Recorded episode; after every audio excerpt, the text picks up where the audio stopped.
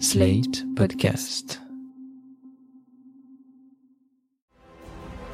Don't be rude. You are fake news. and we had the most beautiful piece of chocolate cake that you've ever seen. Does that make sense? They will be met with fire and fury. This egregious display of hatred, bigotry, and violence on many sides. On many sides. We will have no choice but to totally destroy North Korea. It's got to be in tip top shape. He is a sick puppy. You are fake news. Salut et bienvenue dans Trump 2020, le podcast IFRI Slate TTSO qui étudie l'actualité américaine en compagnie de Laurence Nardon, responsable du programme USA à l'IFRI. Bonjour Laurence. Bonjour Romain. Alors Laurence, de nouveaux développements assez dramatiques sont intervenus en Iran avec l'assassinat la semaine dernière de Mohsen Fakhrizadeh, une grande figure du programme nucléaire iranien, par un commando israélien. Il faut sans doute y voir pour Israël la volonté de compliquer, voire de rendre impossible les discussions que Biden veut réouvrir avec l'Iran pour remettre en route le traité sur le nucléaire iranien de 2015, le JCPOA. Plus largement, ce sont tous les pays hostiles à l'Iran dans la région qui veulent profiter de l'attitude conciliante de l'administration Trump avant le départ du président le 20 janvier prochain. Maintenant, est-ce que Trump peut aller plus loin et lancer des frappes contre l'Iran avant son départ? Et qu'est-ce que ça laisse comme perspective pour la prochaine administration Biden dans la région? Oui, Joe Biden a une vaste expérience de la diplomatie, mais s'il voulait simplifier les choses au Moyen-Orient, ça semble mal parti.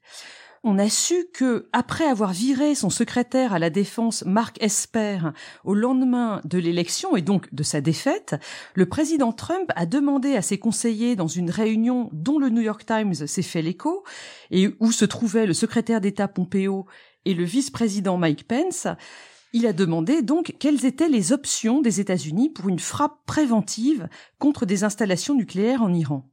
Et ça, c'est très étonnant, car Trump n'a jamais voulu déclencher une guerre contre l'Iran. Rappelez-vous, c'était même la cause du départ de John Bolton, son conseiller pour la sécurité nationale, entre avril 2018 et septembre 2019. Alors, qu'est-ce qui aurait fait changer Trump d'avis? On peut imaginer qu'il a subi des pressions de la part des alliés anti-Iran dans la région du Moyen-Orient. On peut aussi penser qu'il se renseignait juste sur les options, comme un chef de guerre peut le faire. Dans ce cas-là, il faut se demander pourquoi ça a fuité dans la presse. Mais quoi qu'il en soit, ses conseillers l'ont dissuadé d'engager une telle frappe, et ça, c'était mi-novembre. L'assassinat de Fakhrizadeh la semaine dernière est peut-être le résultat de cette euh, séquence aux États-Unis. La presse israélienne rapporte en effet un déplacement du Premier ministre Benjamin Netanyahou en Arabie saoudite le dimanche 22 novembre, où il aurait eu une réunion assez importante avec le prince héritier Mohamed Ben Salman et Mike Pompeo. Or, l'assassinat de Fakhrizadeh a eu lieu le 27 novembre. Enfin, tout ceci s'inscrit dans un ras-le-bol des guerres sans fin pour les Américains. Et pouvez-vous nous rappeler l'ampleur des interventions américaines dans le Grand Moyen-Orient depuis le 11 septembre 2001 Dès le mois d'octobre 2001, c'est-à-dire vraiment au lendemain des attentats, l'opération Enduring Freedom a débuté en Afghanistan. Elle n'est toujours pas terminée aujourd'hui. Et par ailleurs, l'opération Iraqi Freedom, lancée par le président George Bush, a débuté en mars 2003. Le coût estimé de ces deux guerres, qui ne sont toujours pas terminées aujourd'hui, est estimé à 4 000 milliards de dollars. Ouais, sans parler des, vies- des vies perdues. Mais lorsqu'Obama arrive en janvier 2009, il voulait déjà en finir, non? Oui, Obama, qu'on a surnommé le guerrier réticent, voulait se désengager de tous les conflits dans la région et a aussi été assez peu actif dans le contexte des printemps arabes. Rappelez-vous, l'intervention en Libye en 2011, c'est une coalition avec la France et la Grande-Bretagne, dans laquelle les États-Unis se contentent de diriger depuis l'arrière, leading from behind. Rappelez-vous ensuite de la Syrie. En 2013, l'administration Obama refuse d'intervenir au lendemain de frappes chimiques par le gouvernement de Bachar el-Assad contre sa propre population. Obama avait enfin commencé à retirer les troupes américaines d'Irak en 2011. Mais le Moyen-Orient est toujours un jeu perdant pour les États-Unis. S'ils interviennent, ils sont impérialistes, ils veulent conserver le pétrole, mais s'ils n'interviennent pas, comme on le voit là avec Obama, ils sont également blâmés pour avoir soit trahi leurs principes, soit causé la montée de Daesh. Parce que le retrait américain d'Irak entamé en 2011 a eu pour conséquence dans ce pays totalement ruiné l'émergence de l'État islamique en Irak et en Syrie. Et d'ailleurs, les troupes américaines en coalition sont revenus dans la région à partir de 2014. Mais vis-à-vis de l'Iran, quel était le projet d'Obama? Obama avait de grands desseins en termes de politique étrangère. Il voulait principalement effectuer un pivot des forces américaines vers l'Asie pour mieux encadrer la Chine.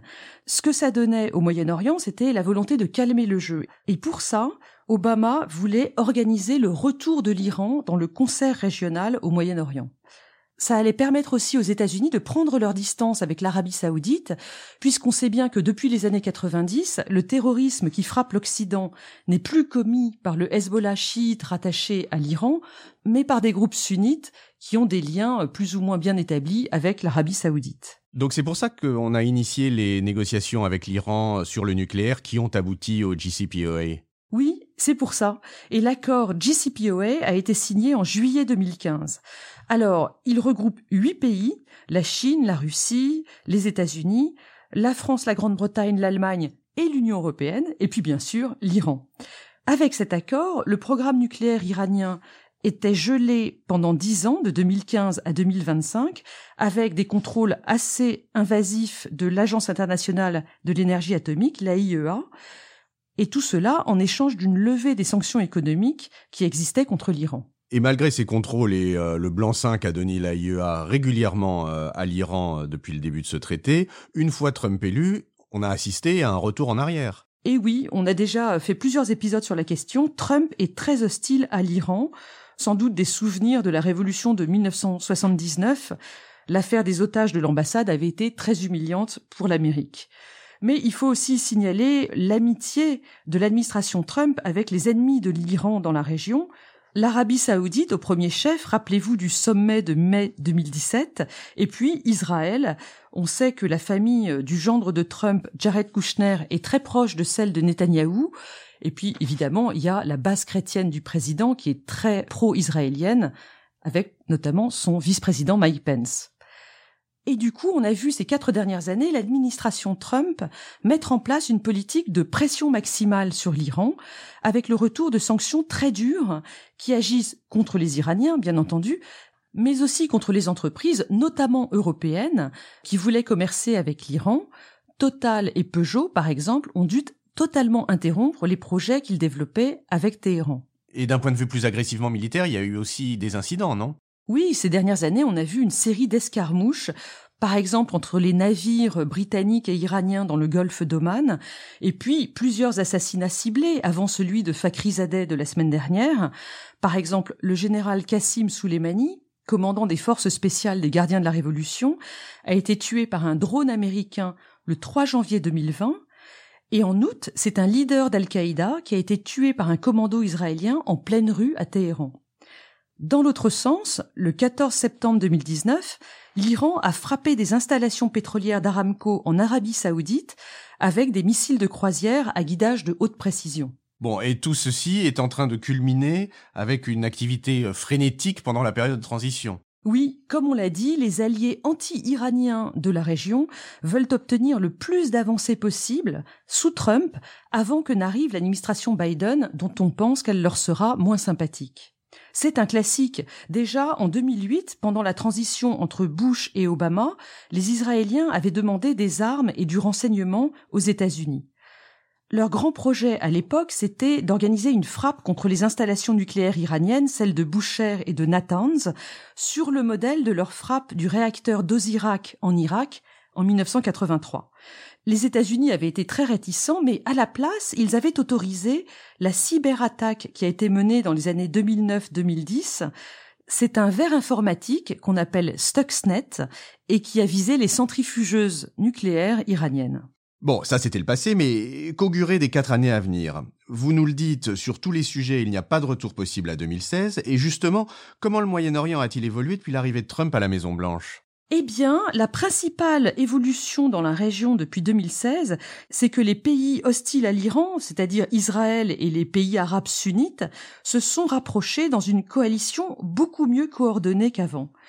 Il semble que le déclencheur de cette meilleure coordination, c'est l'attaque iranienne de septembre 2019 contre Aramco en Arabie saoudite, dont je vous ai parlé il y a une minute. Au lendemain de cette attaque, les États-Unis de Trump n'ont pas vraiment réagi tout de suite, et ça, ça a beaucoup inquiété l'Arabie saoudite et Israël. Du coup, on voit ces dernières semaines une activité diplomatique assez intense, un accord de paix entre Israël et les Émirats arabes unis, un autre entre Israël et Bahreïn, et puis, on l'a dit, le déplacement du Premier ministre israélien en Arabie saoudite, qui était véritablement une première. Les perspectives de négociation États-Unis-Iran sont assez mauvaises en revanche. Oui, Biden a annoncé vouloir relancer des discussions et de leur côté, les Iraniens disent qu'ils reviendront à un gel des activités de développement d'armes nucléaires si les États-Unis reviennent à la suppression des sanctions. Mais c'est beaucoup plus compliqué que ça. D'abord parce que les capacités techniques et militaires de l'Iran ont évolué. Il semble d'une part qu'ils aient plus de combustible qu'en 2015, et d'autre part, leurs missiles de croisière à guidage de haute précision sont vraiment très bons, ils les produisent eux-mêmes et ils les exportent vers leurs alliés dans la région, ce qui pourrait produire à terme un encerclement d'Israël. Or, ces missiles ne sont pas couverts par l'accord de 2015. Et puis, par ailleurs, les Américains veulent maintenant aller plus loin dans leurs négociations, c'est-à-dire obtenir des engagements de l'Iran au-delà de 2025 et peut-être même au-delà de 2030. Les Iraniens, pour leur part, souhaitent un accord qui ne puisse pas être remis en cause par un prochain président américain, c'est-à-dire un accord ratifié par le Congrès.